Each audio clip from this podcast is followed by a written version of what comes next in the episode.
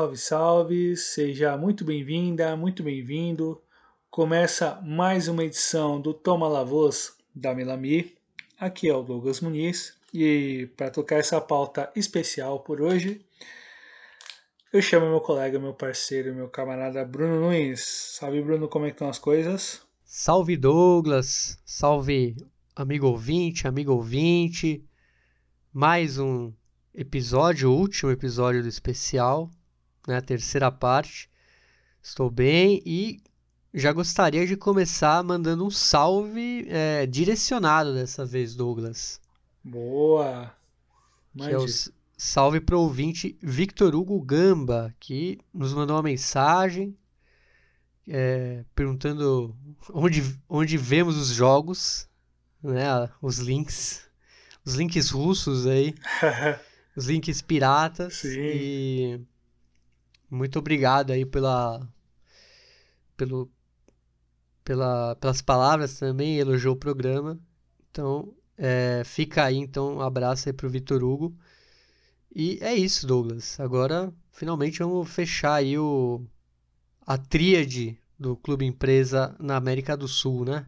Exatamente. Tríade que começamos uh, com Argentina, Chile e Uruguai. No segundo episódio foi Colômbia, Equador e Venezuela. E hoje será Bolívia, Paraguai e Peru. Mas antes de a gente poder tocar a pauta e as, informações mais pertinentes ao episódio de hoje, uh, aproveitando o embalo do salve que você deu para o nosso ouvinte, é, por qual caminho os nossos ouvintes possam, podem chegar até nós para sugerir pauta, criticar, elogiar, enfim, para entrar em contato conosco, no sentido mais amplo da palavra. Por qual caminho conseguirá, meu caro? Ah, é bem simples, porque é uma arroba apenas, é Damelavos, D-A-M-E-L-A-V-O-S, tanto no Twitter quanto no Instagram. Então, vai lá, escreve aí, critique construtivamente, é, dê sua dica, mande seu elogio como Vitor Hugo, faça sua pergunta e a gente está lá para te responder. Buenas, e aproveitando o embalo do, do, do contato e, da, e enfim, de, todo, de todas as informações do Twitter que a gente recebeu em relação a elogios do programa e tudo mais. Aproveitando o embalo, é, como é a terceira parte do especial, estava lendo a promoção do livro Clube Empresa, organizado pelo Irlan Simões, Abordagens Críticas Globais das Sociedades Anônimas do Futebol, que é um livro que trata, para quem não conhece, que é um livro que trata uma perspectiva crítica do torcedor, uma visão do torcedor sobre a economia política do futebol e permite pensar em alguns aspectos do esporte também, mas é um livro recortado especificamente para futebol, olhando para as experiências torcedoras, sobretudo. E para você concorrer, nosso caro ouvinte, retweet esse episódio especial, ou os dois primeiros, ou os três, no caso especiais, só vale, portanto, para os especiais. Retweetando ele no Twitter, você já está concorrendo. E justamente só vale em relação aos especiais e a promoção só vale para ouvintes que estão no território nacional. Portanto, de conseguir fazer o envio bonitinho do livro ao vencedor e tá valendo. E faremos o, o anúncio do vencedor desse, desse, dessa promoção, digamos assim, no programa número. Peraí. Número programa, 30. Número 30, exatamente. No programa número 30, anunciaremos o vencedor e todas as informações para conseguir, enfim, caminhar tudo bonitinho a ele. Buenas, Bruno. Fazer essa agora essa última viagem e confesso que a pesquisa foi a pesquisa como um todo nos, três, no, nos dois primeiros episódios foi nos trouxe informações novas, histórias que a gente não conhecia e também elementos para a gente conseguir entender bem como funciona alguns aspectos da relação clube-empresa, olhando principalmente na perspectiva dos atores que, que entram nos clubes e utilizam eles, sobretudo, como máquina de extensão do seu poder, o poder em outras esferas, sobretudo. E a gente começar na Bolívia, a gente vai começar justamente da principal clube de maior, maior envolvimento popular, digamos assim. Enfim, tem a sua, tem a sua rivalidade uh, em massa de torcedores com The Strongest, mas é uma marca fundamental para a história do futebol boliviano, né? Está falando do Bolívar, o grande Bolívar, que fará 100 anos daqui a pouco e que você pode nos contar do Bolívar e da relação com um certo empresário e com um certo grupo bem poderoso do futebol mundial, não? É, então, e para falar de Bolívia, Bolívar também, é, primeiro falar que não encontramos nada que seja um, projeto de lei ou uma lei que regule o clube empresa. É um país que parece ser bem livre em, em relação a isso. Não proíbe, mas também não, não regulamentou. Então a gente, a gente vai falar os casos, né? Existem casos realmente de, de clubes empresa. E a gente dá o, o, pontapé inicial justamente no grande clube do país, que é o Bolívar. Né? E o pontapé inicial do futebol SA na Bolívia foi em 2008. Né? Foi o primeiro caso, justamente quando o Bolívar, que é o clube mais exitoso do país, se converteu em uma sociedade anônima em meio a uma crise econômica que ameaçava com a falência da instituição de La Paz. Na época da transformação em empresa, o Bolívar tinha um déficit de quase 8 milhões de dólares, algo que depois parecia ser muito maior do que os novos donos pensaram. Então chega aí a figura da Bolívar Administración e Inversiones Sociedade Anônima, que responde pela sigla BAISA. Né? O cabeça da SA é, então, o Marcelo Clauri, filho de diplomata e que fez fortunas nos Estados Unidos com uma empresa de telecomunicação wireless sediada em Miami, que, cujo nome é Bright, Bright Star. E o contrato indica, indicava que, aliás, indica que a Baisa administraria o clube pelos próximos 20 anos, ou seja, até 2028. Os objetivos iniciais era a construção de um moderno estádio que substituísse o da época, que foi construído nos anos 70 e só recebia jogos dos times de base do clube. Lembrando que o clube manda lá no Hernando Siles até hoje, que é o estádio nacional da Bolívia, não é de propriedade do clube. É, aí você vê que já foi a primeira coisa que a SA não cumpriu, já que esse estádio é, não foi construído logo no início da, da administração da Baisa. É, uma coisa assim que mudou foi o patamar de reforços. Né? Aumentou esse patamar, jogadores europeus, principalmente espanhóis, começaram a serem comuns no, nos elencos da Academia Passenha. Nacionalmente, a soberania se manteve, e no lado internacional, o clube chegou à semifinal da Copa Libertadores de 2014, é, quando foi eliminado pelo São Lourenço, mas não conseguiu superar o maior feito continental do clube, que foi justamente a final da Sul-Americana de 2004 contra o Boca Juniors. Então a gente vê aí que é, nacionalmente algo que parecia que ia se manter mesmo, porque o Bolívar sempre teve uma condição melhor que seus rivais, normalmente, né? E internacionalmente, que talvez fosse o grande objetivo, é, o clube teve esse grande feito, mas não chegou a ser algo que é, apagasse outra participação, justamente essa que eu citei na Sul-Americana de 2004. É, em 2012, a Baisa deixa de existir como sociedade anônima, vejam só.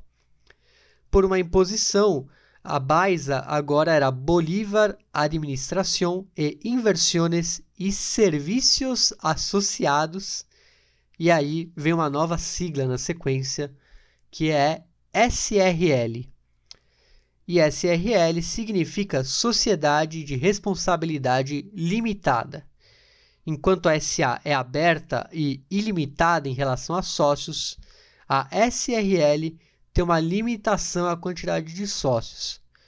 Isso significa que o Marcelo Claure provavelmente queria limitar quem se associasse à empresa, então vira uma coisa muito mais restrita.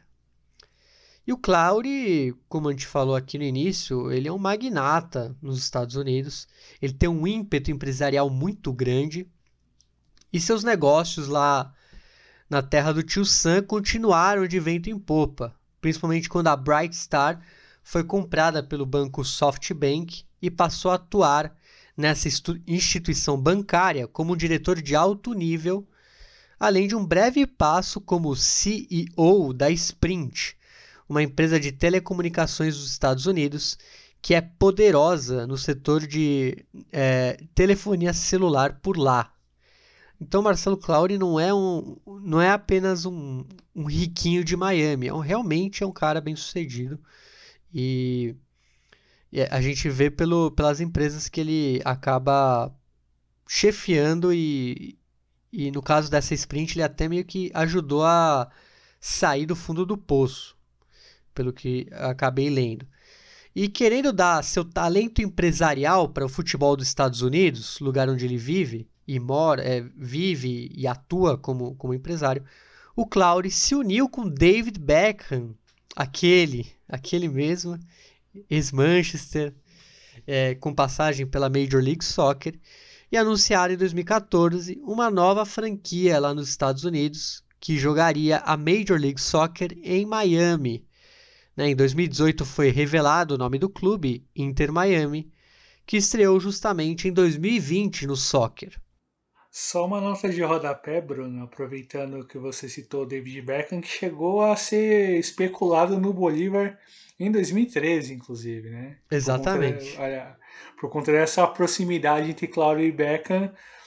E, enfim, seria, seria bem curioso, de o mínimo, o Beckham jogando no Bolívar e, enfim, seria uma história para lá de, de insólita, digamos assim. E só reforça essa, entre aspas, relação comercial entre o Spice Boy e o Bolivar Boy, digamos assim, né? É, e o, o Beckham ia, ia ter que se acostumar aí, porque ele, como batedor de faltas, acho que ele ia ter vantagem ali no, no ar, no ar rarefeito Muito. de La Paz. Talvez Muitas vantagens. ele ia ter vantagem. Ele já não corria muito na época e, claro, teria que se adaptar à altitude, mas para cobrança de falta seria muito bom para ele que, que no final da carreira estava basicamente só cobrando falta. E bem, estamos falando de Miami e o Bolívar. É, o Claude, como um bom homem de negócios, não gosta de perder dinheiro. Em 2018, com 10 anos de administração, ele chegou a pensar em deixar a Baixa SRL. Muita preocupação após uma auditoria que mostrou que a, entre aspas, empresa não estava lucrando. Aliás, segundo o contrato entre Bolívar e Baixa, uma rescisão deveria ser dos dois lados, já que uma decisão unilateral significaria um processo bem gordo para a parte que não cumprisse seu, seu contrato. E o Cláudio chegou a dizer que estava pensando em deixar a sociedade, mas dando a entender que ela poderia continuar sem ele e seu dinheiro. O Cláudio também sempre reclamou do futebol boliviano, falando que a liga era abertamente corrupta, e esse seria um dos motivos para ele deixar a empresa. Aliás, uma notinha de rodapé que ele que comprou o VAR para o campeonato boliviano.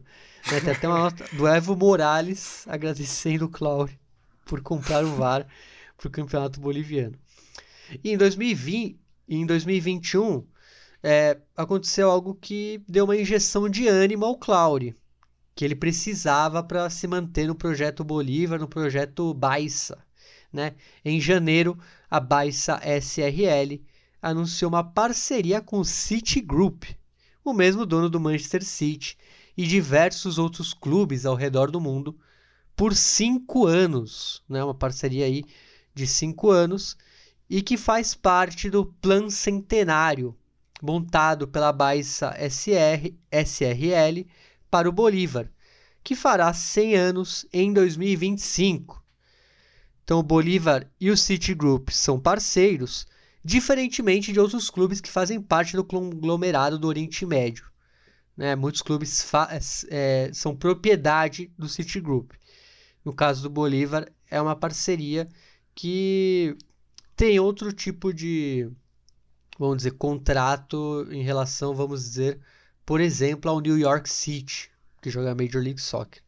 Né? Ela não tem esse tipo de, de poder sobre o Bolívar, mas claro que em tese vem para ajudar. Né?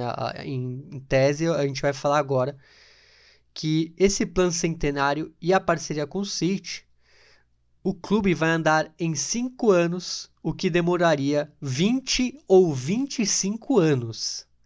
Então é um plano ousado. E além Ambicioso. disso, ambiciosíssimo para um time que, né? E eu vou falar por que ambicioso. Que além disso, o plano centenário tem como pilares formar e exportar jogadores, algo que me parece é, combinar com o, o, grupo City. Imagino que deve ser uma, uma parte que eles vão tocar bastante aí. E conquista de maiores glórias esportivas para a história do clube, melhor infraestrutura esportiva e a obtenção da autossustentabilidade do clube.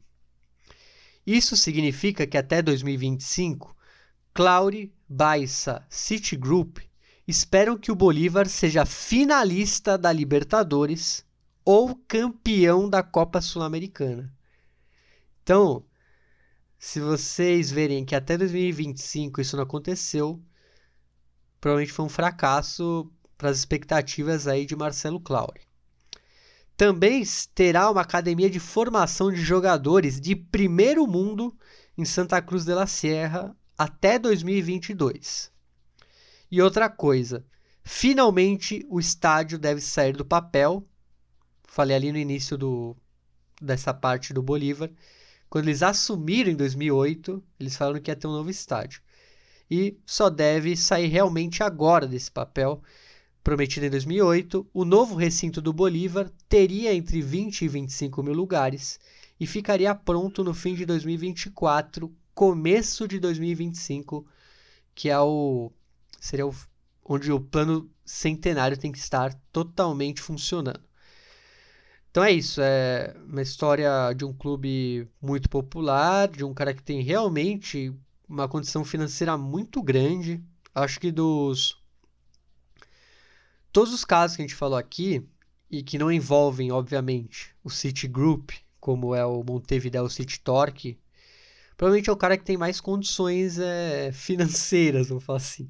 Apesar, apesar que falar condição financeira para o cara que é magnata multibilionário é até engraçado. Mas é, provavelmente é o cara que realmente tem mais bala na agulha. É, ele é muito poderoso, ele tem o, a franquia na Major League Soccer.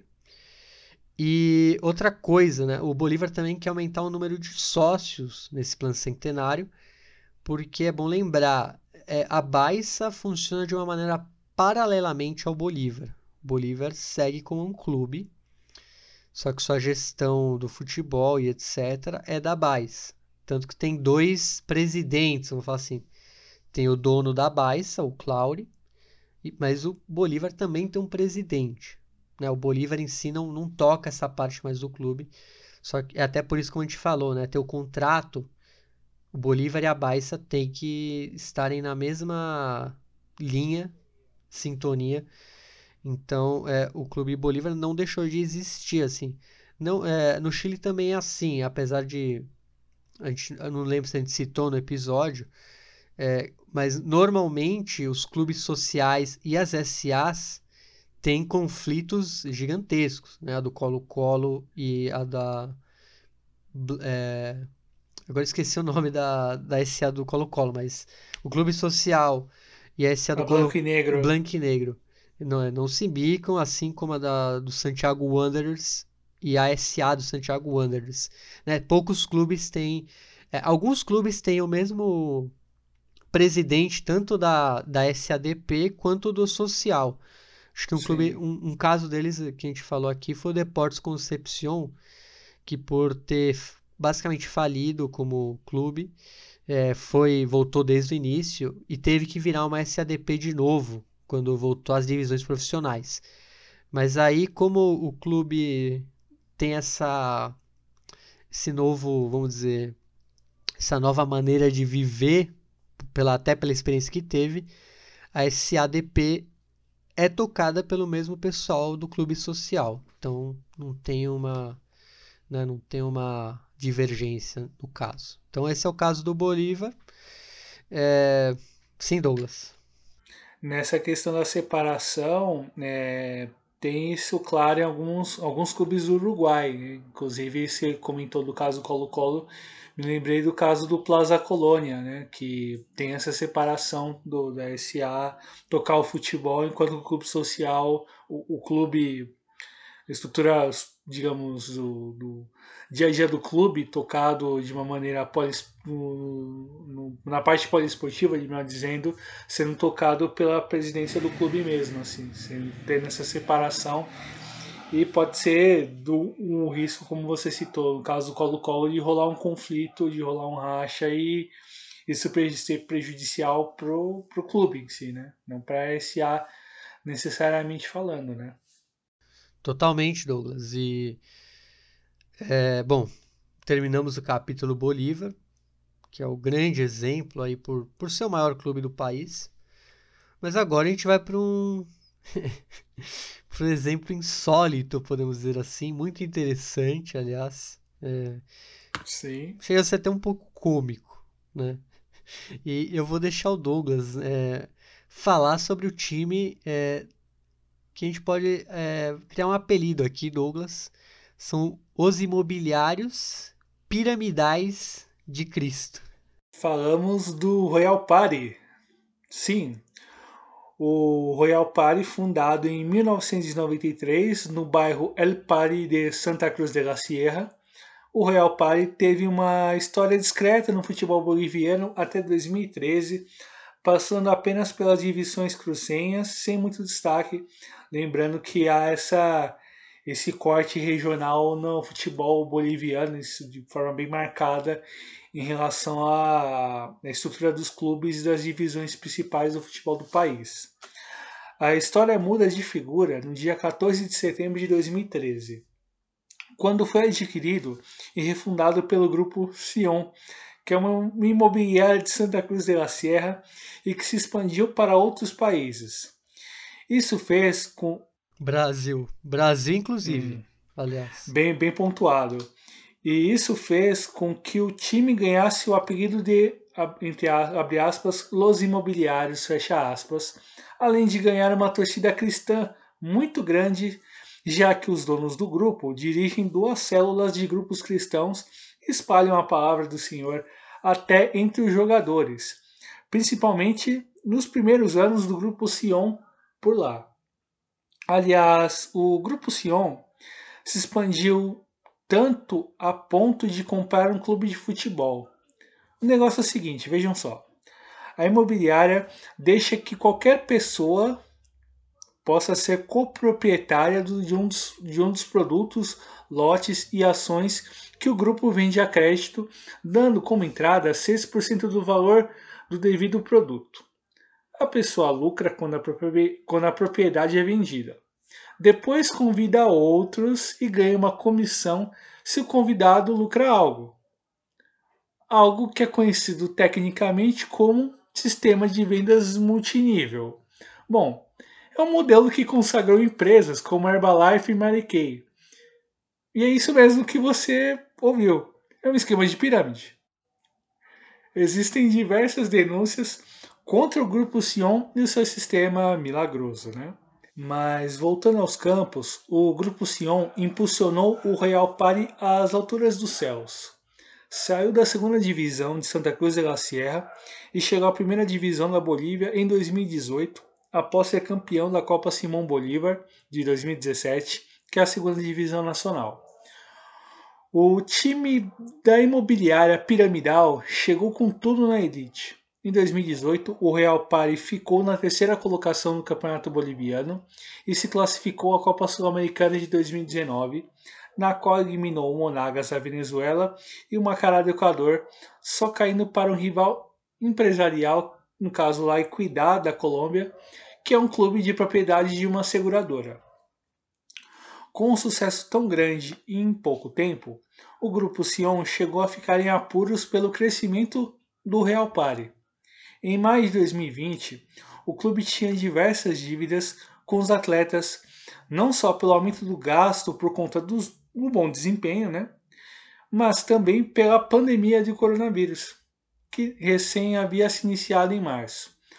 O clube, inclusive, negociou uma diminuição do salário, mas os atletas foram irredutíveis, se se mostraram irredutíveis e uma nota de JP que a gente está falando num contexto onde o futebol, onde os clubes do futebol boliviano têm muitos problemas de conseguir pagar os salários em alguma medida. Enfim, a gente tem casos recentes de, de, de greve, de movimentação de jogadores em relação à cobrança do, dos pagamentos que são devidos, que os clubes não conseguem quitar, enfim, se tem outras situações que não são novas e não são exclusividade, logicamente, do Real Pare na questão, na relação do clube juntamente com, com os jogadores na questão salarial, sobretudo.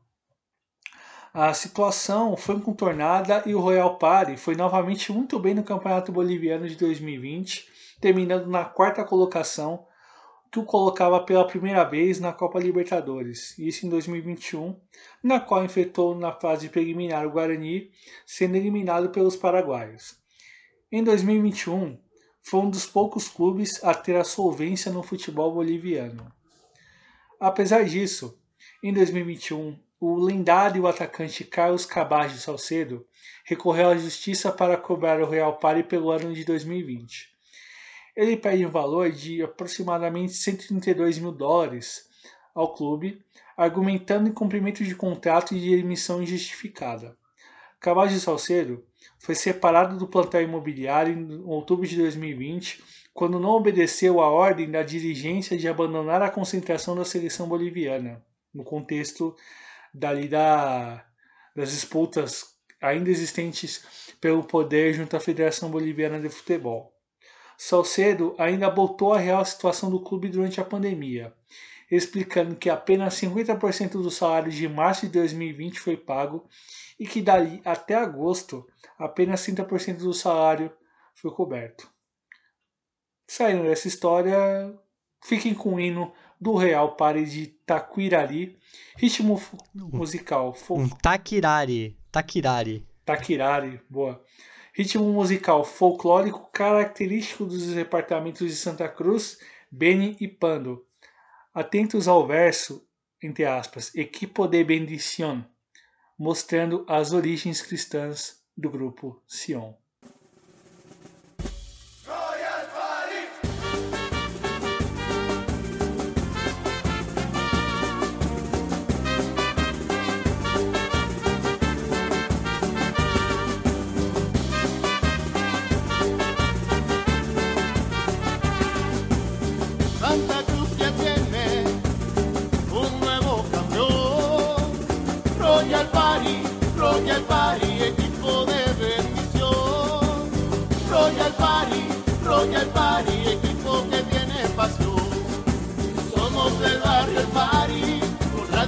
Barrio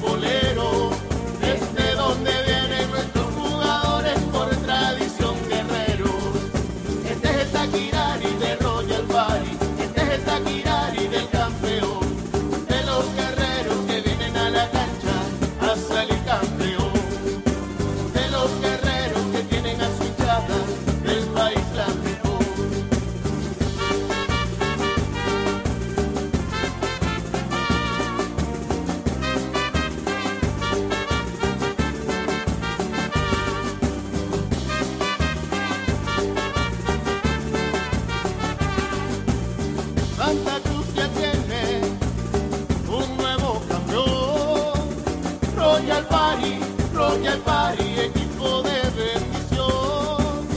Royal Party, Royal Party, equipo que tiene pasión. Somos del barrio El Party, barrio futbolero,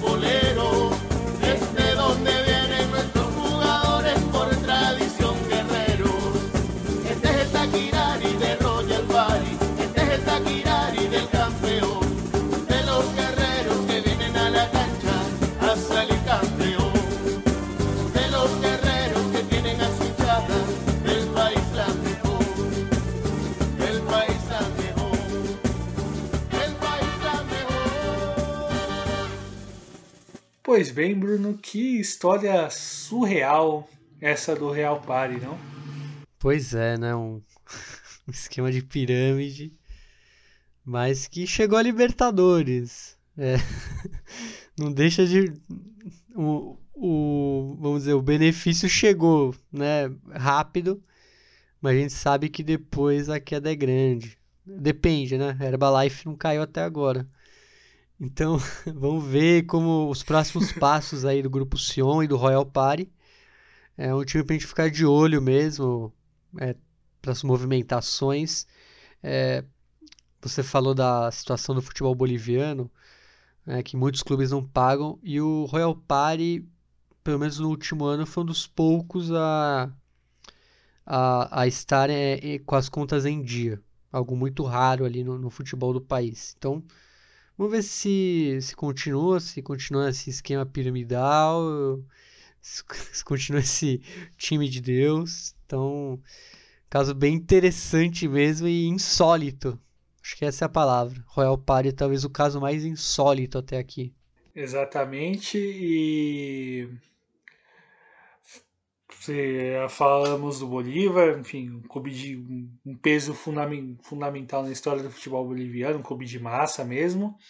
Do Real Party, que é um clube que teve essa ascensão bem potencializada pelo Grupo Sion, enfim, todos os negócios efetuados por eles.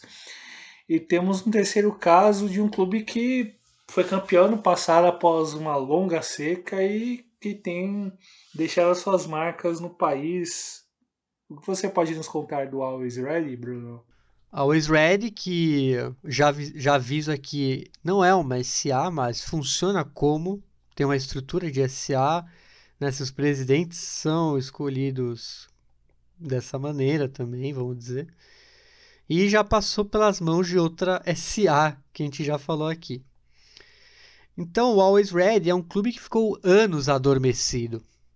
Fundado em La Paz no ano de 1933, é o clube que ficou conhecido como Milionário e foi campeão boliviano em 1951 e 1957.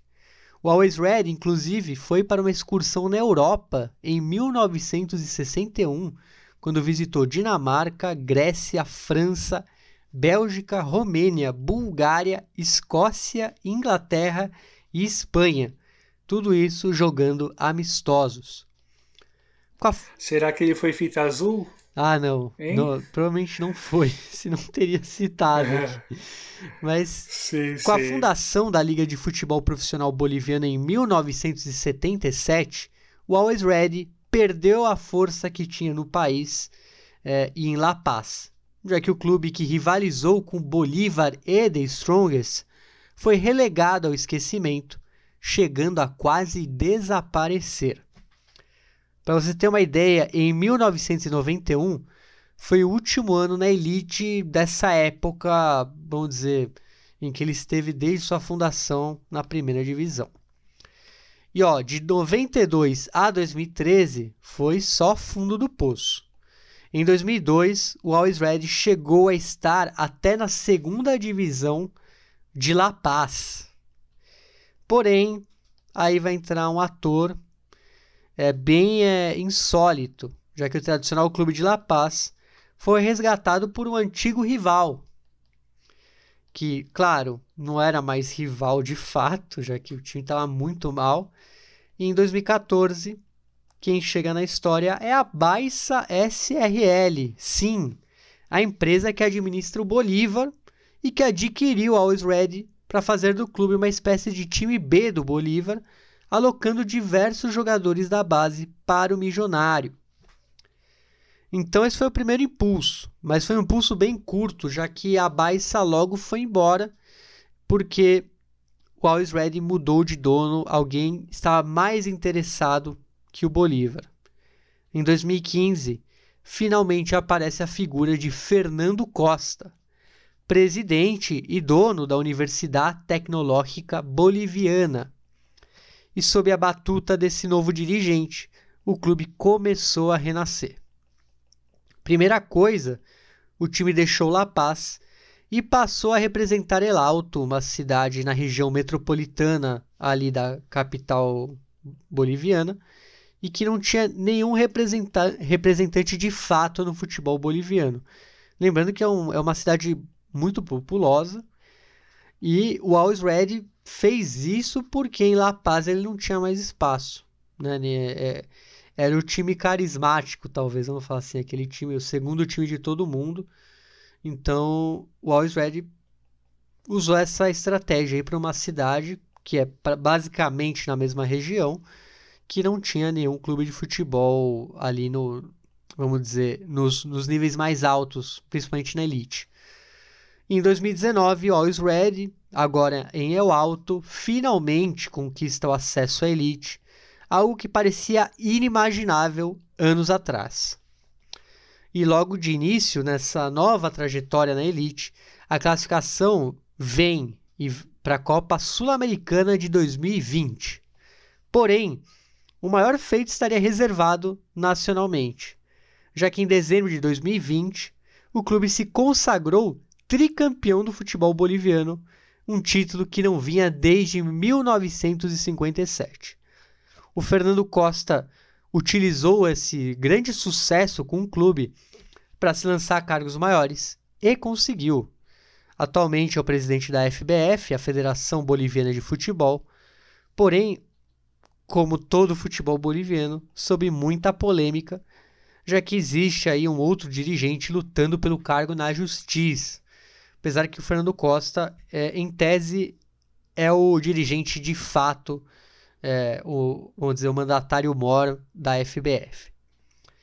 E aí vem a, o que eu expliquei no início. O Always Red não pode ser considerado de fato uma SA, não é uma empresa, é um clube associativo, mas é administrado como uma empresa, já que o Fernando Costa saiu da presidência e quem assumiu foi justamente o seu filho, o Andrés Costa. Você vê que tem uma, é, vamos dizer, é um, um, nepotismo aí, algo que um clube teria que fazer novas eleições, né? Você não vai botar.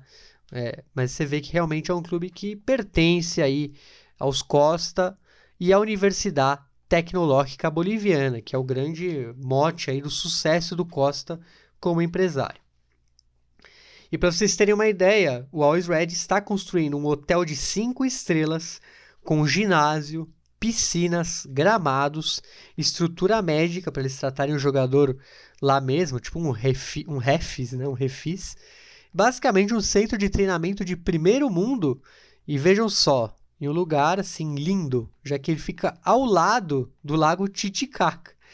Então, você vê que o Red é, tá gastando bastante tá meio que querendo fazer frente ao, ao Bolívar, tá querendo voltar a ser o grande rival, vamos dizer assim. E então é, é esse é o caso da Always Red e, e o Lago Titicaca, fiquem atentos, que ele será novamente citado aqui, né, Douglas? Sim, sim, e é muito surreal essa, essa proximidade entre entre essas estruturas de poder potencializado na figura do Fernando Costa e a forma como ele conseguiu potencializar isso no, no Always Red. E, enfim, um clube para se olhar com, com atenção em relação à sua possibilidade de ascensão, a voos maiores, certamente. E bom ficar de olho na, até na própria estruturação de como o futebol boliviano existe nesse momento, ainda que esteja em greve atualmente, mas um certo, de, um certo desenho possível de clubes com dinheiro, como o caso do Royal Party, ou mesmo uma estrutura, entre aspas, empresarial vindo do Always Red, disputando em cima e se mantendo por algum tempo até esse dinheiro acabar, ou o interesse dos donos deixar de existir, né? E no contexto onde os clubes passam por uma crise econômica grave e enfim, que não é de hoje, não é de agora, já persiste há alguns anos, isso pode ser muito decisivo para que esses clubes tenham alguma um período de auge até faça até talvez uma graça numa Libertadores, como o Always ficou perto de disputar bem a, uma das vagas para a fase final da, dessa Libertadores, inclusive, né? Realmente, Douglas, é... viajamos aí pelo futebol boliviano, né? Vimos três casos bem distintos, né? Uma de um, de um multibilionário magnata máximo, vamos dizer, Marcelo Clauri, do Bolívar, um esquema de pirâmide imobiliário cristão, que é algo bem criativo, se a gente for ver, pensar, Royal Party. E aí o caso do Andrés Costa, que em, em tese não é uma SA, começou com uma SA sendo comprada pela Baixa, né? Tem a, re a relação com o Claure. Então, bom, a gente vê três eh, bons exemplos na Bolívia. Um futebol que, como a gente falou lá no início, não tem uma regulamentação, não, não tem uma proibição, mas também não tem algo que, que te dê um caminho. E agora a gente vai passar para outro país. Vamos passar para o segundo país especial, que é o Paraguai. E o Paraguai, que eu vou dar aqui para o Douglas falar melhor, talvez seja o, o país mais limpo de SAs já que a gente quase não achou caso, assim, a gente achou um caso, mas é, a gente forçou um pouco a barra, assim, mas é uma barra que vocês vão entender que foi bem forçada, assim, foi, mas bem forçada, digo, é, tá ok, tá, no final tá legal, assim, é um caso legal, é, um caso legal, entre aspas, entre aspas, já que é muito triste, mas um caso, vamos dizer, que dá para explicar o que as mãos privadas podem fazer com um clube social, né, Douglas? Sim, é mais exemplo entre tantos outros que a gente já abordou nos outros episódios de clubes que deixaram de existir, o caso do Cúcuta. E é um pouco, é em boa medida o caso que a gente vai citar aqui, mas falando do Paraguai, precisa apresentar um pouco uma, uma contextualização para a gente entrar de fato no assunto. Pois diversos projetos de lei tramitaram no país, mas nenhum foi, frente, foi para frente, né? E em 2005, é, um projeto de lei do esporte obrigava clubes da primeira e segunda divisão a adotar o modelo de sociedade anônima esportiva ou sociedade anônima mista esportiva. Porém, isso era inconstitucional para a época, já que no artigo 42 da Constituição Nacional do Paraguai consagra a liberdade de associação, portanto, não podendo haver uma obrigatoriedade de seguir um modelo. Em 2011, o deputado Victor Gonçalves apresentou algo para dar alguma legalidade ao modelo. Um dos impulsionadores da ideia era Lídio Franco, que é um advogado que lançou um livro exaltando o caminho das sociedades anônimas esportivas. O projeto também impunha a obrigatoriedade do modelo de sociedades anônimas para todos os clubes da primeira divisão do Paraguai, com prazo de um ano para formalizar a, com a aprovação da lei. Os clubes que não se adequassem a isso perderiam o posto na divisão e não poderiam subir caso não cumprissem os requisitos mínimos. Provavelmente o projeto parou novamente na Constituição do país. Mas ainda assim conseguimos achar um caso que é muito extremo, mas que para o ambiente do futebol paraguaio seja o que mais calce com o futebol SA, digamos assim, e aí, falando desse projeto de sociedades anônimas no Paraguai, aí, que, é, que acabou aparecendo no Horizonte, lembra alguma, com algumas guardadas proporções do projeto que há aqui no Brasil no Senado, de obrigatoriedade de transformar o clube, os clubes em SA, enfim, todo, e tudo que pode advir daí em diante em relação aos marcos legais. Logicamente que no, no Senado isso ainda não passou, mas infelizmente está se desenhando passar, talvez não com essa obrigatoriedade direta no primeiro momento, mas com algumas vantagens, entre aspas, para quem se tornar logo de cara, mas vantagens em relação a quem fosse tornar agora do que quem não optar se tornar nesse momento ou se só se tornar bem posteriormente. Mas voltando ao caso do Paraguai, Bruno, o que dá para falar do caso do Cerro Corá? É bem difícil. Como falamos, o futebol paraguaio talvez seja o mais puro em relação às SA com o futebol. Tendo um total de zero casos na primeira divisão, na segunda. É, acho que até, se for até a última, você não vai ver nenhum caso é, que ligue realmente a, uma SA a um clube de futebol.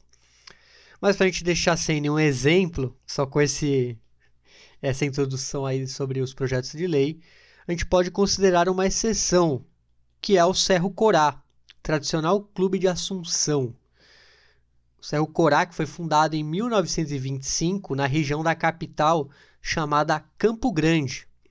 E o Cerro Corá só chegou à primeira divisão paraguaia na década de 90, após ser campeão da segunda divisão em 1990. Em 1993, o Cerro Corá teve uma das suas melhores temporadas, um sexto lugar no campeonato e o título do Torneio República, que na época era considerada a Copa Nacional do Paraguai. Como campeão diante do Guarani, o clube se classificou para a Copa Comembol de 1994.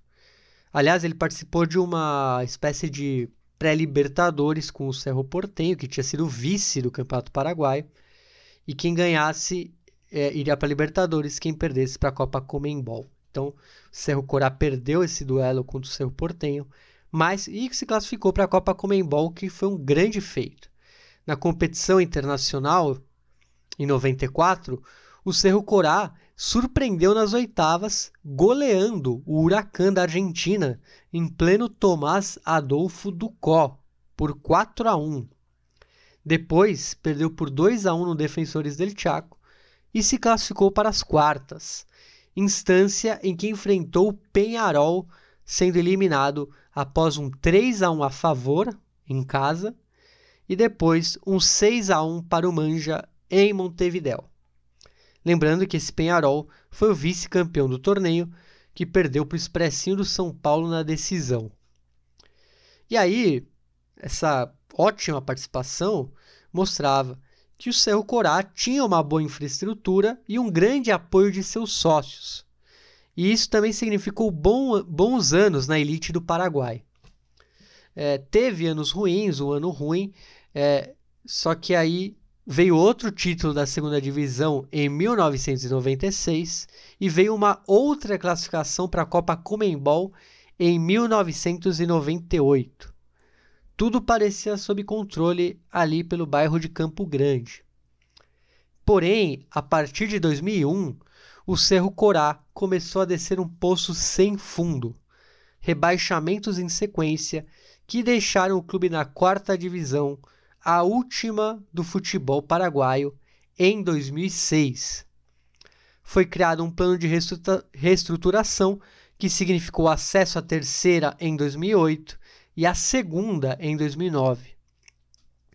Porém, em 2010, um, entre aspas, empresário esportivo assumiu a gestão do clube e o Cerro Corá esteve apenas um ano na segundona e de cara foi rebaixado como lanterna. Após esse fato, o clube entrou em um, um redemoinho, um furacão e uma crise sem fim financeira acentuada desde 2015. Dívidas com a Associação Paraguaia de Futebol e processos de ex-dirigentes do clube asfixiaram o Cerro Corá. A situação ficou tão grave que o clube e suas instalações foram a leilão em 2017. E Osmar Torres foi o ganhador e passou a ter mais autoridade que os dirigentes eleitos em assembleia. Aí entra a mão privada. Né? Você vê que foi uma situação forçada, já que o clube é, não tinha mais é, condição. Então o clube foi a leilão. E aí passou as mãos privadas. É, o Osmar Torres ganhou esse leilão e ele mandava no clube. É, nisso, o ex-presidente do Cerro Corá por três décadas, Carlos Pérez Garay, acusou uma conivência da Associação Paraguaia de Futebol é, ao dar as costas ao clube, disse que a dívida com a APF foi inflada para forçar o leilão. José Medina Sagales seria um dos que contribuíram para isso, já que ele teria facilitado esse empréstimo por meio da, da APF.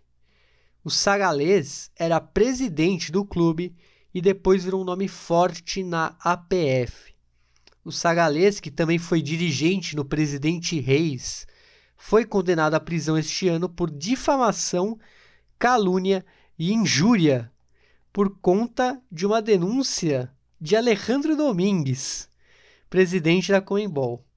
Então, Alejandro Domingues botou o Sagales na prisão em 2021. Aí, para você ver é, o fundo do poço que, que a história atingiu. Depois, um ex-presidente da PF, o Ramon Gonçalves da Her, também teria envolvimento com o leilão, sendo um dos beneficiados do dinheiro que viria. Inclusive, esse é um dos supostos motivo pra, motivos para a PF ter dado as costas ao clube, já que o atual presidente, o Robert Harrison, dirigente histórico do Nacional, foi basicamente apadrinhado pelo Gonçalves da Her. E aí chega até um ex-senador do país na história, que é irmão do Ramon Gonçalves da Her, que é Oscar Gonçalves da Her, que também estaria no meio da história, já que o novo dono do clube, Osmar Torres, era um suposto testa de ferro do político. Além disso, o secretário dele, do senador, o Raul Fernandes Lippmann, já havia intercedido em decisões do clube. Então foi tudo dá a entender que foi uma conspiração pra, pela falência do clube. E aí você vê o ponto mais baixo e mais triste, já que em 2020 o estádio General Andrés Rodrigues, que já estava abandonado, foi colocado à venda até nas redes sociais com um valor de 6 milhões e 250 mil dólares pelo terreno, com papéis prontos para transferência. Osmar Torres, o dono do clube, cujo passado é desconhecido, não deixou pistas sobre quem era de verdade e o que faria com o clube, mas de fato fez o que todo mundo pensava que ele iria fazer. Nunca investiu no clube e sim vendeu tudo. E aí, em junho de 2021, o Cerro Corá é, deixa de existir, vamos falar assim, não tem nem um mês, quase dois meses.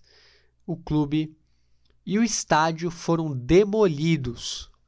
Os torcedores e vizinhos ali da, do estádio General Andrés Rodrigues tentaram evitar, chegando até incendiar um dos tratores, mas infelizmente foi tudo em vão.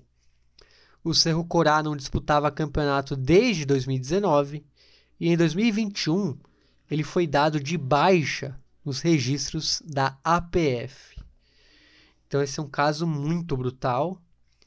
É, é, a gente fala que a gente deu uma forçada de barra porque o clube passou é, as mãos privadas por conta de uma insolvência total e que o levou a, a ir a um leilão. Então, não foi porque o clube quis ir para as mãos privadas. Ele foi obrigado, senão ele teria até desaparecido antes. E tudo, tudo indica uma, uma conspiração aí de, de caciques da PF para é, o fim do clube, Douglas. Muito triste a história do Cerro Corá.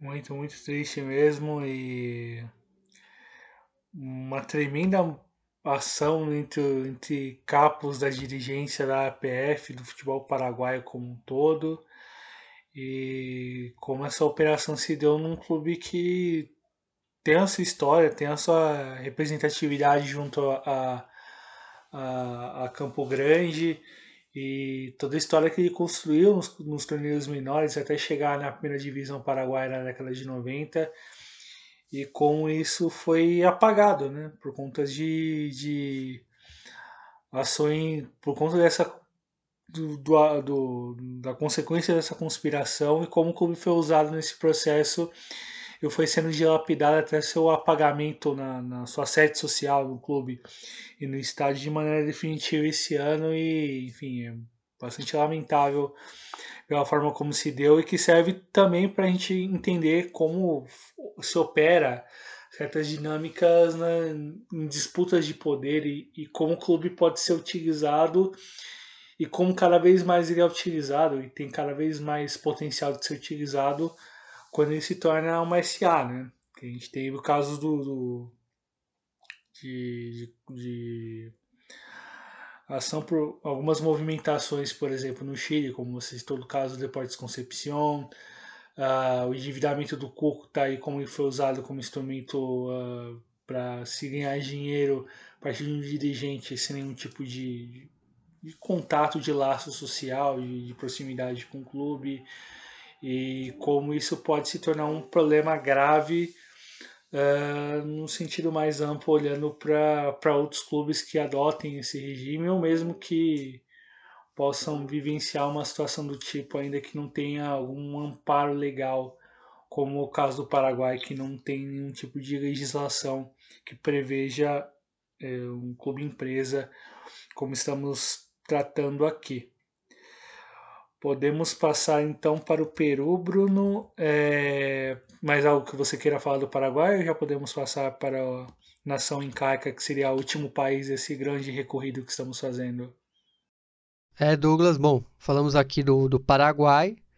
Agora a gente pode viajar para o Peru agora, o último país do, dos especiais. É o nono país que vamos falar. Então vou deixar para você falar sobre o futebol peruano SA e dar uma introduzida aí sobre o assunto, como que rola ali no país, é, ali que fica no alto, ali nos Andes. Vamos lá. É, o, o, desenho, o desenho administrativo dos clubes no futebol peruano tem sua ressonância também na forma como as divisões de acesso foram definidas. A disputa pelo acesso direto à primeira divisão passa também pela Copa Peru, que é a tradicional competição de clubes que existe desde 1967 e que reúne clubes de todos os departamentos do país, em conjunto com a Liga 2, que é a segunda divisão profissional do futebol peruano. Essa estrutura de acesso e descenso possibilita a clubes que não jogam nenhuma das divisões profissionais e que, por exemplo, potencializados por dinheiro de empresários ou políticos, possam superar todas as etapas da Copa Peru e chegar à primeira divisão. Vejam tudo isso numa mesma temporada sem precisar passar pela Liga 2.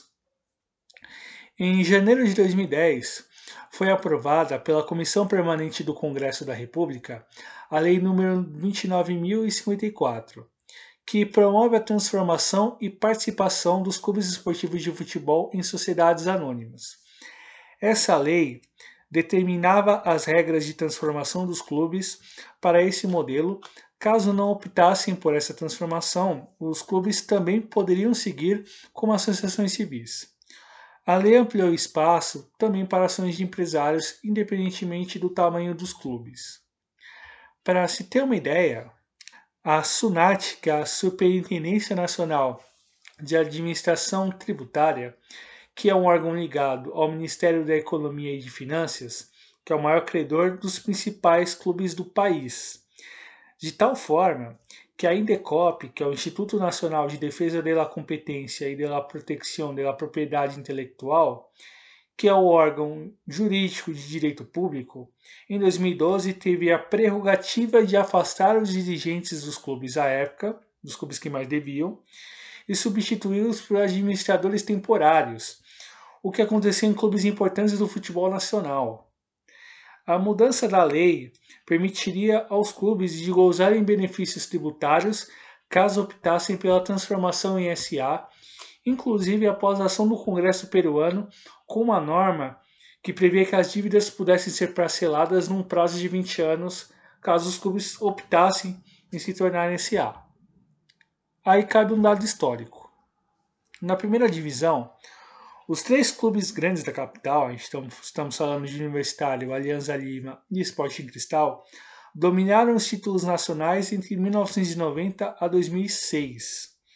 E entre as três primeiras colocações entre 1993 e 1997. Isso é algo inédito na história do futebol do país. E ainda mais num contexto onde o endividamento era crescente nos clubes e os debates enviesados sobre uma mudança na legislação que permitisse a existência de sociedades anônimas no futebol e pensando elas como rota de salvação para o futebol nacional como um todo. O interessante é que nas temporadas seguintes até 2020, sete clubes diferentes foram campeões, além de grandes campanhas de times menores que se fortaleceram com as chances de acesso à primeira divisão via Copa Peru.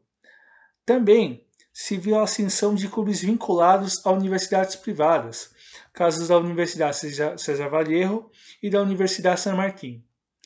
Tudo isso em meio a um contexto de enorme fragilização dos clubes de marcha do país, como o caso do Sport Boys e do Deportivo Municipal, que viraram naquele período clubes ioiô, digamos assim, que, sub, que caíram de divisão, que subiam, mas não conseguiam se manter na primeira divisão. Um outro detalhe importante foi a ascensão meteórica de clubes com poucos anos de existência e com dinheiro de empresários e ou políticos operando todo o negócio. Em vários casos, o lastro inexistente de clubes com a comunidade local ou amparado meramente pela ação desses atores na estrutura econômica local também é algo que chama muito a atenção. E para a gente poder começar de caso ao olhar os casos que selecionamos sobre os clubes, a gente vai começar com um clube eh, que é autenticamente SA, que é o caso do Sporting Cristal, Bruno. Você pode nos contar sobre o cerveceiro? É, o caso do Sporting Cristal, que de uma multinacional cervejeira virou uma multinacional, entre aspas, futeboleira. O Sporting Cristal, que atualmente é o maior campeão do país, foi fundado pelos proprietários de uma famosa cervejaria de origem peruana. O controle do, do clube sempre se deu nas esferas internas dessa mesma empresa, o que, por um lado, lhe garantia algumas vantagens econômicas ao longo da história, e, por outro, uma sensação de falta de lastro junto à comunidade onde ele estava estabelecido, para além do distrito de Rimac, onde ele foi fundado, diferentemente do que acontecia com os pesos pesados de Lima, como Universitário e o Aliança Lima. Este sofre, sobretudo pela forte relação com a comunidade afro-peruana e o Sport Boys em Cajal. Com o passar dos anos e das conquistas, o, Sp o Sporting Cristal se estabeleceu como uma das maiores potências do futebol peruano. E as mudanças foram se conformando no decorrer da década de 2010. A famosa cervejaria foi comprada por outra marca multinacional baseada na Bélgica e as movimentações para a venda do clube começaram a aparecer com o passar dos anos. No dia 19 de setembro de 2019, essas suspeitas se confirmaram. O Sporting Cristal foi vendido para o grupo Inova Sports, que comprou a totalidade de suas ações, segundo informações vinculadas nos jornais peruanos que é, esse grupo pagou uma bagatela de 5 milhões de dólares. E o único vínculo com a cervejaria seria apenas como patrocinador do clube. O grupo Inova Sports é um grupo multinacional de origem peruana, que congrega empresários peruanos que investem no futebol com atenção a várias áreas, desde a organização de jogos internacionais, como o amistoso entre Atlético de Madrid e Aliança Lima em 2012, a contratos de patrocínios junto aos seus representados. É, outro ponto focal de atuação da empresa também está na transferência de jogadores peruanos para outras ligas. Desde figuras carimbadas da seleção peruana, casos do Renato Tapia e do Edson Flores, a revelações como Fernando Pacheco. Um dos projetos desse grupo no clube, entre outras coisas, está no trabalho junto às divisões de base, tanto que nos torneios é, continentais, sub-20 e sub-17, que a seleção peruana jogou em 2019, o clube cedeu seis e oito jogadores, respectivamente. A Inova Sports tem quatro grandes divisões, entre elas a Agência de Representação de Futebolistas, a AGREF, a Fundação CREER, que é uma fundação sem fins lucrativos voltadas à formação de jogadores, a empresa In Sports e representa no país também o Johan Cruyff Institute.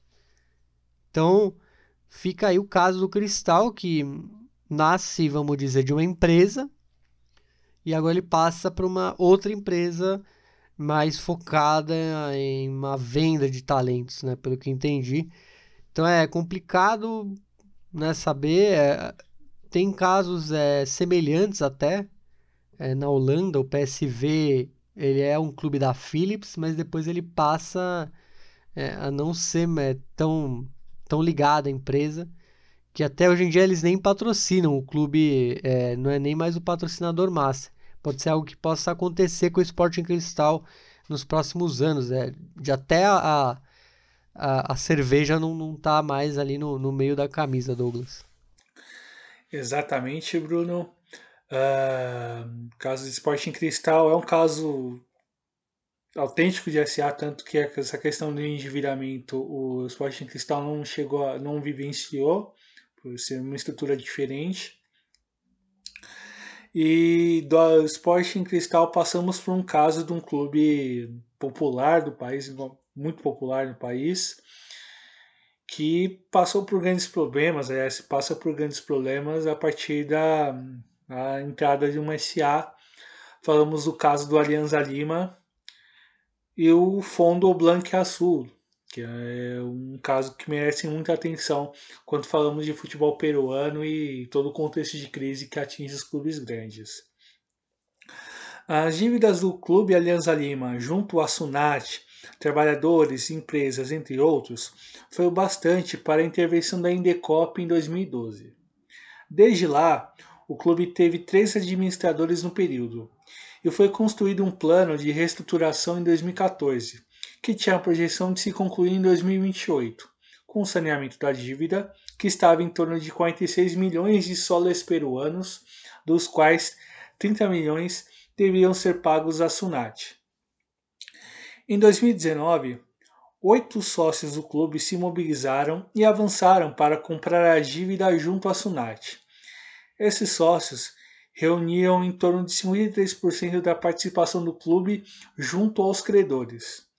Eis que em junho do mesmo ano, esse grupo de sócios criou uma SA chamada Flondo Blanque Azul, um fundo de inversão privado que cancelou 80% das dívidas tributárias do clube junto à Sunat, além de quitar as dívidas junto à Municipalidade de La Vitória, que é a prefeitura do distrito de La Vitória, e a ONP, que é a Oficina de Normalização Personal, que é uma espécie de INSS peruano.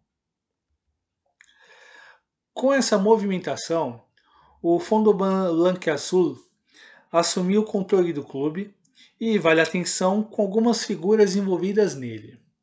Começamos pelo mais poderoso, que é o Diego Gonçalves Posada. O sobrenome é famoso no Peru, pois Diego é filho do ex-congressista e ministro Luiz Gonçalves Posada. O crescimento patrimonial de Diego se deu no decorrer do primeiro mandato de Alan Garcia na presidência do país, quando seu pai, quando Luiz Gonçalves Posada era ministro. Segundo alguns jornais peruanos, a maior parte dos 23,8 milhões de soles pagos a Sunates e outros órgãos públicos era do Diego e, portanto, algumas das decisões eram tomadas por ele, acima até mesmo da presidente Katia Borges, que foi escolhida pelo fundo para presidir o clube. Outras figuras do fundo também tinham relação profunda com as figuras do mais alto escalão do país, no alto escalão político, leia-se do país. Casos de Salomon Lerner, que esteve envolvido em uma acusação de tráfico de influência quando foi presidente do COFID, que é a principal instituição bancária do país, durante o mandato de outro presidente, que era o Alejandro Toledo. Lerner também era figura próxima de Olanto Mala e foi presidente do Conselho de Ministros que, no seu mandato como presidente do Peru. Veja só como há uma ligação bem profunda com as presidências peruanas no contexto da década de 80 em diante, mas tem coisa pior ainda, vejam só. Remígio Morales Bermudes é outro integrante do fundo, que também tem muitas ligações políticas, pois ele é filho do general Francisco Morales Bermudes Cerruti, ditador peruano na segunda metade da década de 1970. Remígio foi deputado para lá de controverso e ministro da Agricultura durante o primeiro mandato de Alan Garcia, que sofreu diversas acusações de corrupção e, levou, e legou ao país uma profunda crise econômica ampliada a níveis insuperáveis e incalculáveis após a eleição de Alberto Fujimori em 1989. Outro membro que se conhece do Fundo Azul é Fernando Fará, que fez parte do gabinete presidencial do clube na década de 90, sempre orbitou nas esferas de poder dentro do Alianza Lima e que foi fundamental para a consolidação do fundo. Mesmo a atuação de César Torres e Antônio Armejo, que assumiram funções administrativas importantes no futebol do clube. Veja que falamos dos principais nomes que aparecem dentro desse fundo. A chegada se deu com alguma esperança no sentido de ordenamento administrativo e econômico da instituição, pois se desenhava um plano de se manter a equipe nas competições internacionais. Veja só, no decorrer da, da segunda década de 2000, no caso da década de 2010, o clube só não jogou em 2013 e 2016 uma competição internacional. E a busca por algo inédito na história do futebol peruano, que é seria, no caso, a conquista de uma Copa Libertadores até 2030. A situação administrativa não era tão complicada quando, a, quando da chegada do fundo, pois havia um equacionamento das dívidas, dinheiro em caixa, principalmente no período em que Renzo Rato foi administrador, e as taças voltaram em 2017, após uma fila de 11 anos sem títulos, no caso, sem campeonato peruano, no caso, e a equipe seguiu disputando a competição em alto nível em 2018, quando foi vice-campeão. No ano seguinte, novamente bateu na trave, derrotado pelo surpreendente Deportivo Binacional. E aí, eis que 2020, o fã do Blanco e Azul agiu no clube, modificou a presidência, no caso indicando Katia Borges no comando, e com as figuras citadas no fundo, Blanco e Azul, determinando os rumos esportivos da instituição e o ano foi terrível por vários motivos. Em campo, o time fez 34 jogos na temporada, venceu apenas 6 e perdeu mais da metade dos jogos que fez, 19 derrotas. Foi rebaixado ao final da temporada e salvo nos tribunais, enquanto a principal barra do clube, a Comando Sur, exigia a saída do fundo branco-azul. Fora de campo, o clube aumentou os gastos para a temporada 2020 com contratações caras de jogadores com histórico de, de indisciplina e outros com problemas físicos recorrentes, todos eles com contratos bem longos. Sem falar nas várias trocas de técnicos, foram três, o que consumiu um valor alto também nas rescisões. Além das várias dispensas de jogadores após o final da malograda temporada de 2020 que também ajudaram a morder uma boa fatia do combalido caixa do clube, potencializados pelos desmandos da Fondo Azul. Vale lembrar que essas principais figuras que integram o fundo, citados nesse capítulo, já circulavam nos bastidores da política do íntimo. O grupo Aliança por el Cambio congregava sócios e nomes com pouca penetração na vida política do clube, com poucas chances de serem eleitos caso concorressem para a disputa presidencial antes da intervenção. Esse grupo congregava esses nomes que eu citei. Após todo o peso do debacle em 2020 e a pressão da torcida contra o fundo, se ensaiou uma mudança importante. Já no começo da temporada, os líderes do fundo conceberam a, concebiam a chance de sair do clube, tanto que não conseguiram convencer a presidente Katia Borges a trazer o treinador Gerardo Amelli, que se destacou no comando do Ayacucho em 2020. Com pouco dinheiro, o clube trouxe Carlos Bustos, que terminou a última temporada pelo Melgar e era um treinador mais barato. A pandemia ajudou a arrematar a situação econômica terrível que o clube já vivia, sem conseguir o dinheiro da bilheteria e sem jogar nenhuma competição sul-americana nesse ano. Com todo o caos promovido pela administradora, a junta de credores agiram para tirar a presidência do cargo em fevereiro, quando convocaram a eleição. Mesmo sobre o caso de buscar a reversão do rebaixamento via tribunal, já havia uma divisão entre os principais membros do Fundo Blanco Azul, tanto que se esperava até mesmo a venda de suas ações. Mas, na eleição, com a junta de credores, certas coisas não mudaram, pois foi eleito o candidato do Fundo Blanco Azul. Seu nome é Miguel Pons, que é ligado diretamente a Diego Gonçalves Poçada.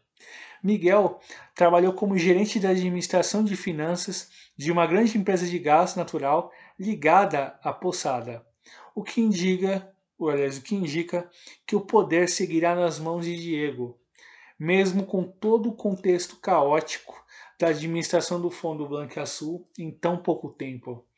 Que coisa, Bruno. O fundo completou praticamente dois anos de Alianza Lima e provocou um estrago terrível no clube.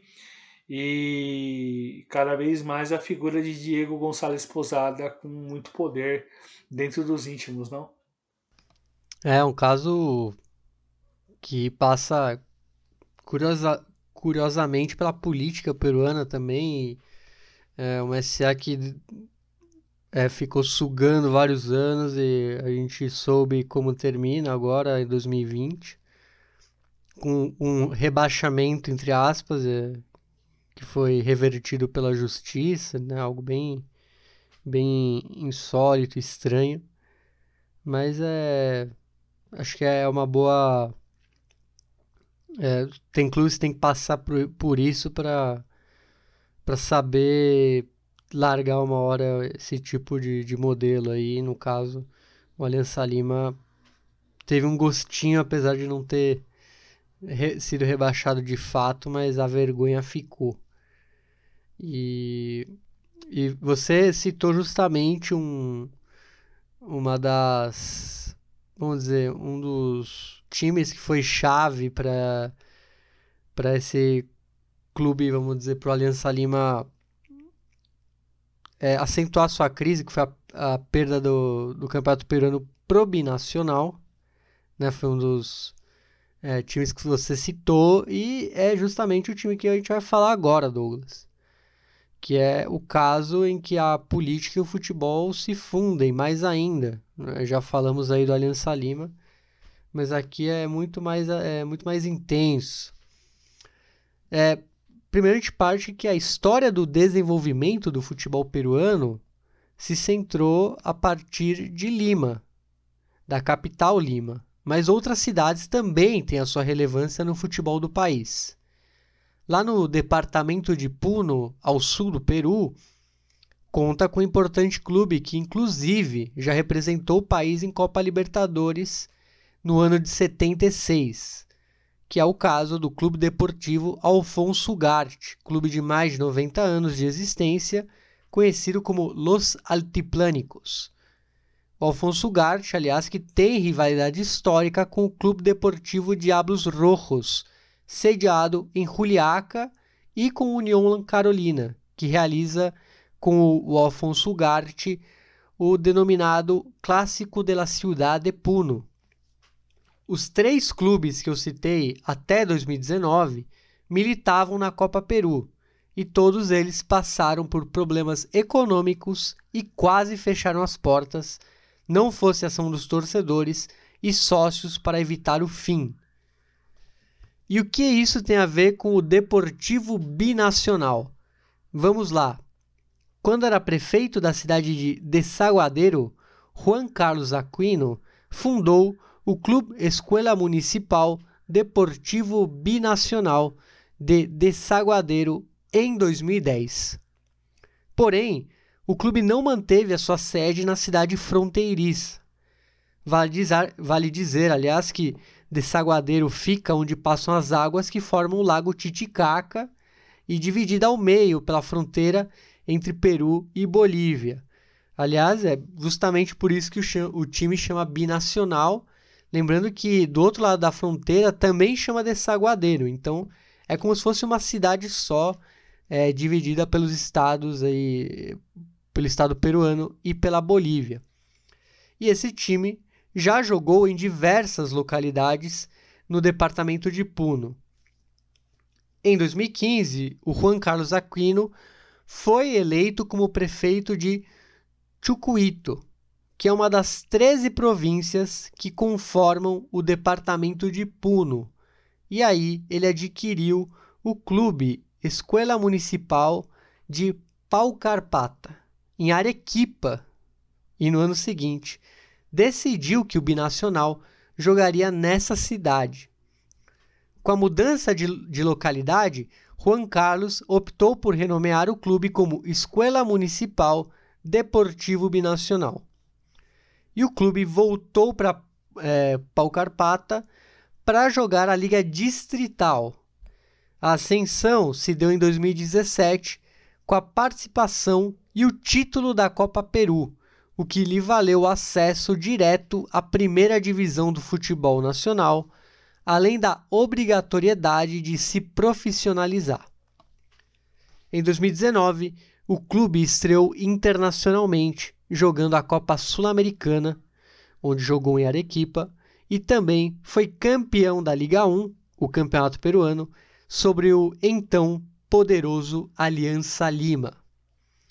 O Aquino sonha em se tornar governador regional de Puno e usa o clube como plataforma política, tanto que bancou do próprio bolso o sistema de iluminação do estádio municipal de Juliaca, para que o clube pudesse jogar a Libertadores em 2020.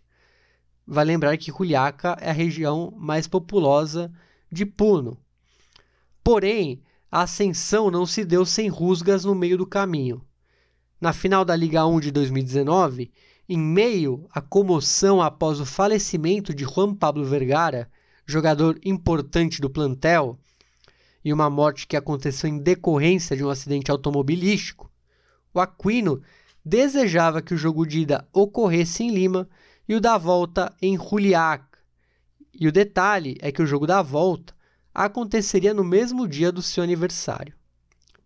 O elenco e o treinador Roberto Mosquera, em meio ao luto, contestaram a movimentação do presidente, inclusive ameaçando não entrar em campo.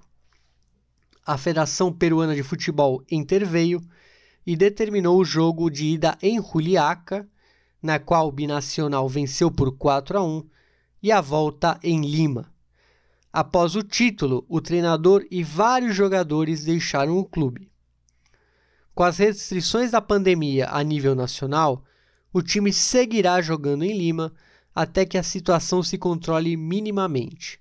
Mas o sonho de Aquino é alcançar voos políticos maiores, apesar de responder atualmente por um processo por lavagem de dinheiro. Que história aí do binacional, Douglas. Time aí que é um nômade do futebol, começa em Desaguadeiro e ele vai acompanhando seu seu patrono, né, para onde ele vai. É, o, o Binacional também vai. Lembrando que o Binacional é basicamente hoje em dia um time de Juliaca, né, uma cidade que há muito tempo não tem um time de primeira divisão. Já teve o Diablos Rojos, mas o Diablos Rojos, como a gente falou ali no início, tá muito mal das pernas, então com uma cidade meio órfã, ele acabou levando o time para Juliaca. E como não esquecer também daquele jogo em que o, o Binacional em Juliaca venceu o São Paulo. Então, talvez o dia mais histórico aí da, do El Poderoso del Sur, mas que também tem esse, essa questão aí política aí do, do senhor Aquino. É, a participação, a figura proeminente do Aquino como ator político importante ao sul do Peru, que projeta chegar em cargos maiores na legislatura do país, é, ainda mais que no contexto de futebol peruano com crise, com crise econômica potencializada pela pandemia, é, clubes com, com uma situação econômica garantida por uma empresa, como o caso do Sporting Cristal, ou com um grande um nome é, com dinheiro por trás, como o caso do Binacional, a gente pode lembrar do caso da Academia Cantolau, que tem uma família por trás, uma família bem tranquila financeiramente, ou o caso de clubes de universidades, como o caso da mais recente da Universidade César Vallejo, é, dão sinais de que é,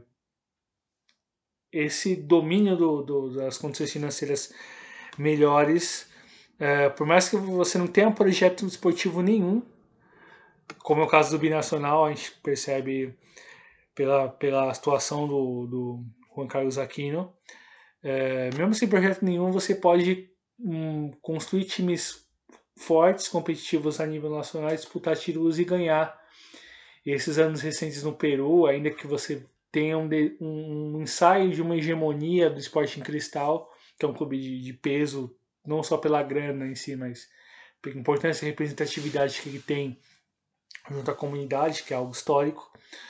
É, a gente vê que com grana você consegue chegar, você consegue se manter, e isso vem fazendo a diferença em, nessas ligas com que vivem crises uh, quase que cíclicas, né? A gente passou por Bolívia pegando o caso do Royal Party, pegando o caso do Always Red, uh, a gente poder passar por outros países com, com clubes com uma situação que tiveram um momento de ápice financeiro que não estão mais num momento como tal e que talvez não consigam se manter brigando em cima, o caso do América de Cali na Colômbia, Uh, enfim, a gente tem o próprio exemplo do Independiente Del Valle, que é um, um, modelo diferente, digamos assim, de ideias de futebol pensada pelo seu principal investidor, digamos assim, mas o que se desenha é no horizonte, no curto prazo, digamos assim, é cada vez mais isso, infelizmente, numa condição bem dificultosa para os clubes já antes da, antes da pandemia, que já se, que se reforça, que se aprofunda cada vez mais com, com o aprofundar da pandemia e a pouca perspectiva de rota de saída desses países por conta de todas as suas condições também, não é? Exatamente, Douglas. É... Acho que você falou tudo é, a, a, gente acaba aqui nossa viagem pelos nove países é, aqui do continente que são da Comembol, tirando obviamente o Brasil. E fica aí, o, acho que o, o alerta aqui para o modelo brasileiro, que talvez é, infelizmente aconteça, porque é, a gente, pelas pesquisas, a gente percebe que esses atores que entram na vida dos clubes, eles não têm piedade, vamos falar assim. É, aliás, um, um, abraço também pro, pro Juan Sebastián Pérez, um jornalista colombiano que mora aqui em São Paulo, que ele ouviu o nosso episódio, né? E ele comentou até que o Cadena é, ia registrar um outro clube em Bogotá, né? Para o Cadena, para quem não lembra, é o do caso do Cúcuta. E na pesquisa para esse episódio achei outro senhor que a gente já havia citado aqui, que é o Pablo Talarico, uruguaio. Ele que fez parte da falência do Deportes Concepción Parece que depois ele ajudou a, a ferrar a Universidade de Concepción depois, com seus jogadores, sua, sua gestão. E agora ele está na primeira divisão amadora do Uruguai, que seria a terceira, e ele está tocando um projeto lá é, no Colón. O Colón é um time bem pequeno de Montevideo. Então você vê que são pessoas que não, não param, assim, eles não, não é.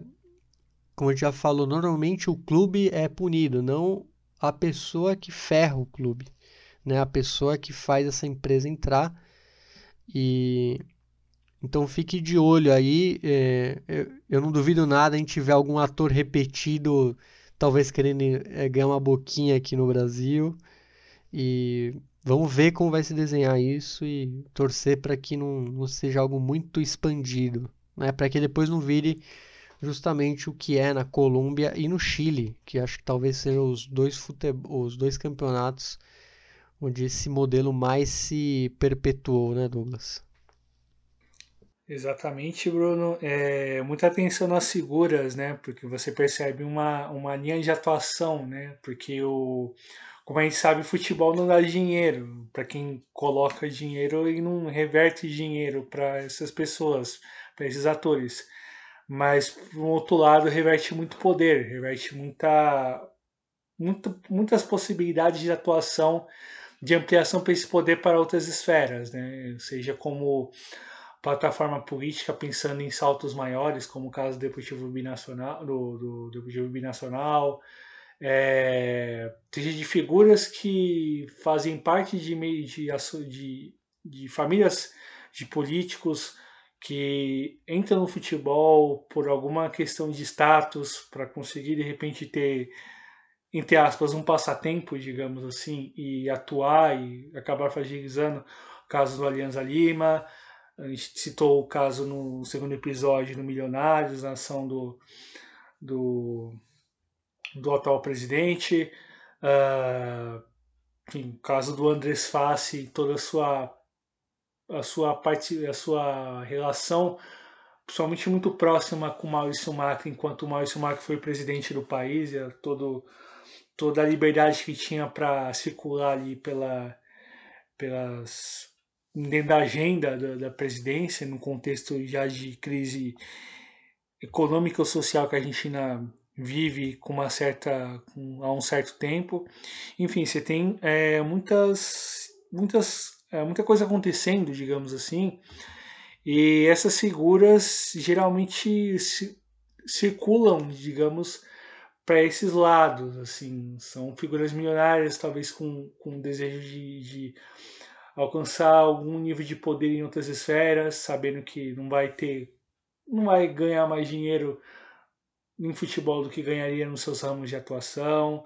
É, o caso da Colômbia é evidente, uh, enfim, em outras situações e que mostram claramente como o clube acaba se tornando uma peça, um joguete na mão dessas pessoas e o estrago que elas podem causar é incalculável pensando no futebol como um todo e olhando para o caso do brasileiro, é lembrar que, que o clube existe não pela perspectiva empresarial, jamais existiu nesse sentido.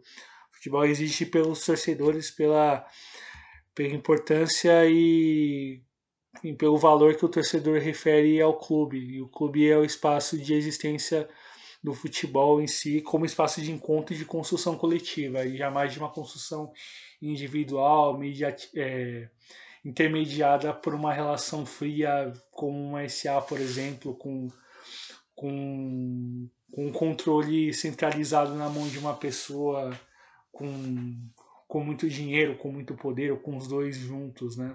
E a gente viu muitos casos disso nesses países que passamos, claro, com suas com as suas, digamos, diferenças e, de atuação, mas em linhas gerais dá para perceber um, um, certo, um certo ponto de contato, digamos assim, que é a busca pelo poder em outras esferas e, e da influência em outras esferas que transcendem o futebol, mas o futebol e o clube, principalmente como seu, digamos, trampolim para chegar em outros lugares, Bruno. Que baita rolê nós demos, hein? Baita rolê. Valeu a pena, foi muito muito bom fazer essa pesquisa aí para fazer esses especiais.